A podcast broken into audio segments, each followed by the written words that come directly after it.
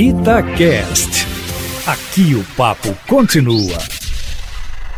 O Supremo Tribunal Federal entra em recesso a partir dessa semana, prolongando-se com as férias dos magistrados no mês de janeiro próximo. Nesse período, o presidente do STF fica de plantão para decidir as questões mais prementes submetidas à instituição ou seja, eventuais habeas corpus ou mesmo outros recursos jurídicos ficam à mercê de decisão monocrática, que no momento caberá ao ministro Luiz Fux. Não há nada de ilegal nesse procedimento, é bom que fique claro, é a praxe do STF desde sempre. Tudo seguiria a rotina se não fosse um habeas corpus impetrado no dia 16 de dezembro por um conjunto de advogados do Instituto de Garantias Penais, sediado em Brasília, no qual pedem a suspensão de liminar concedida pelo Luiz Fux um ano atrás, que impediu a aplicação imediata do juiz de garantias e da obrigatoriedade de audiências de custódia 24 horas.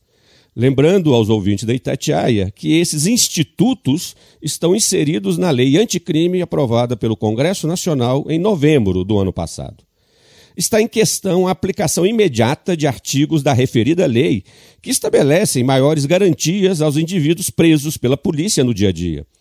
Tanto o juiz de garantias quanto a audiência de custódia constituem mecanismos para diminuir as prisões arbitrárias e supostamente desnecessárias, priorizando a liberdade do suspeito até a decisão judicial definitiva. A princípio, o ministro Luiz Fux deve analisar esse habeas corpus, prevendo-se que ele vá rejeitá-lo, pois tende a manter sua decisão do início do ano. Contudo, outros três ministros do Supremo, o Lewandowski, o Marco Aurélio e o Alexandre de Moraes, continuarão a trabalhar no recesso e nas férias. Desse modo, são candidatos a receber o tal HC para apreciação e eles são claramente críticos da posição adotada pelo Luiz Fux, tendendo a acatar o recurso dos advogados a favor da aplicação imediata do juizado de garantias.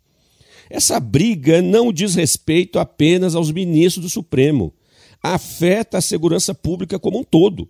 Dependendo do que for decidido, muitas prisões em flagrante efetivadas pelas polícias deixarão de ser ratificadas na justiça. É preciso bom senso nesse momento, afirmando-se as garantias constitucionais de quem é preso, como também a proteção da sociedade como um todo. Luiz Flávio Sapori para a Rádio Itatiaia.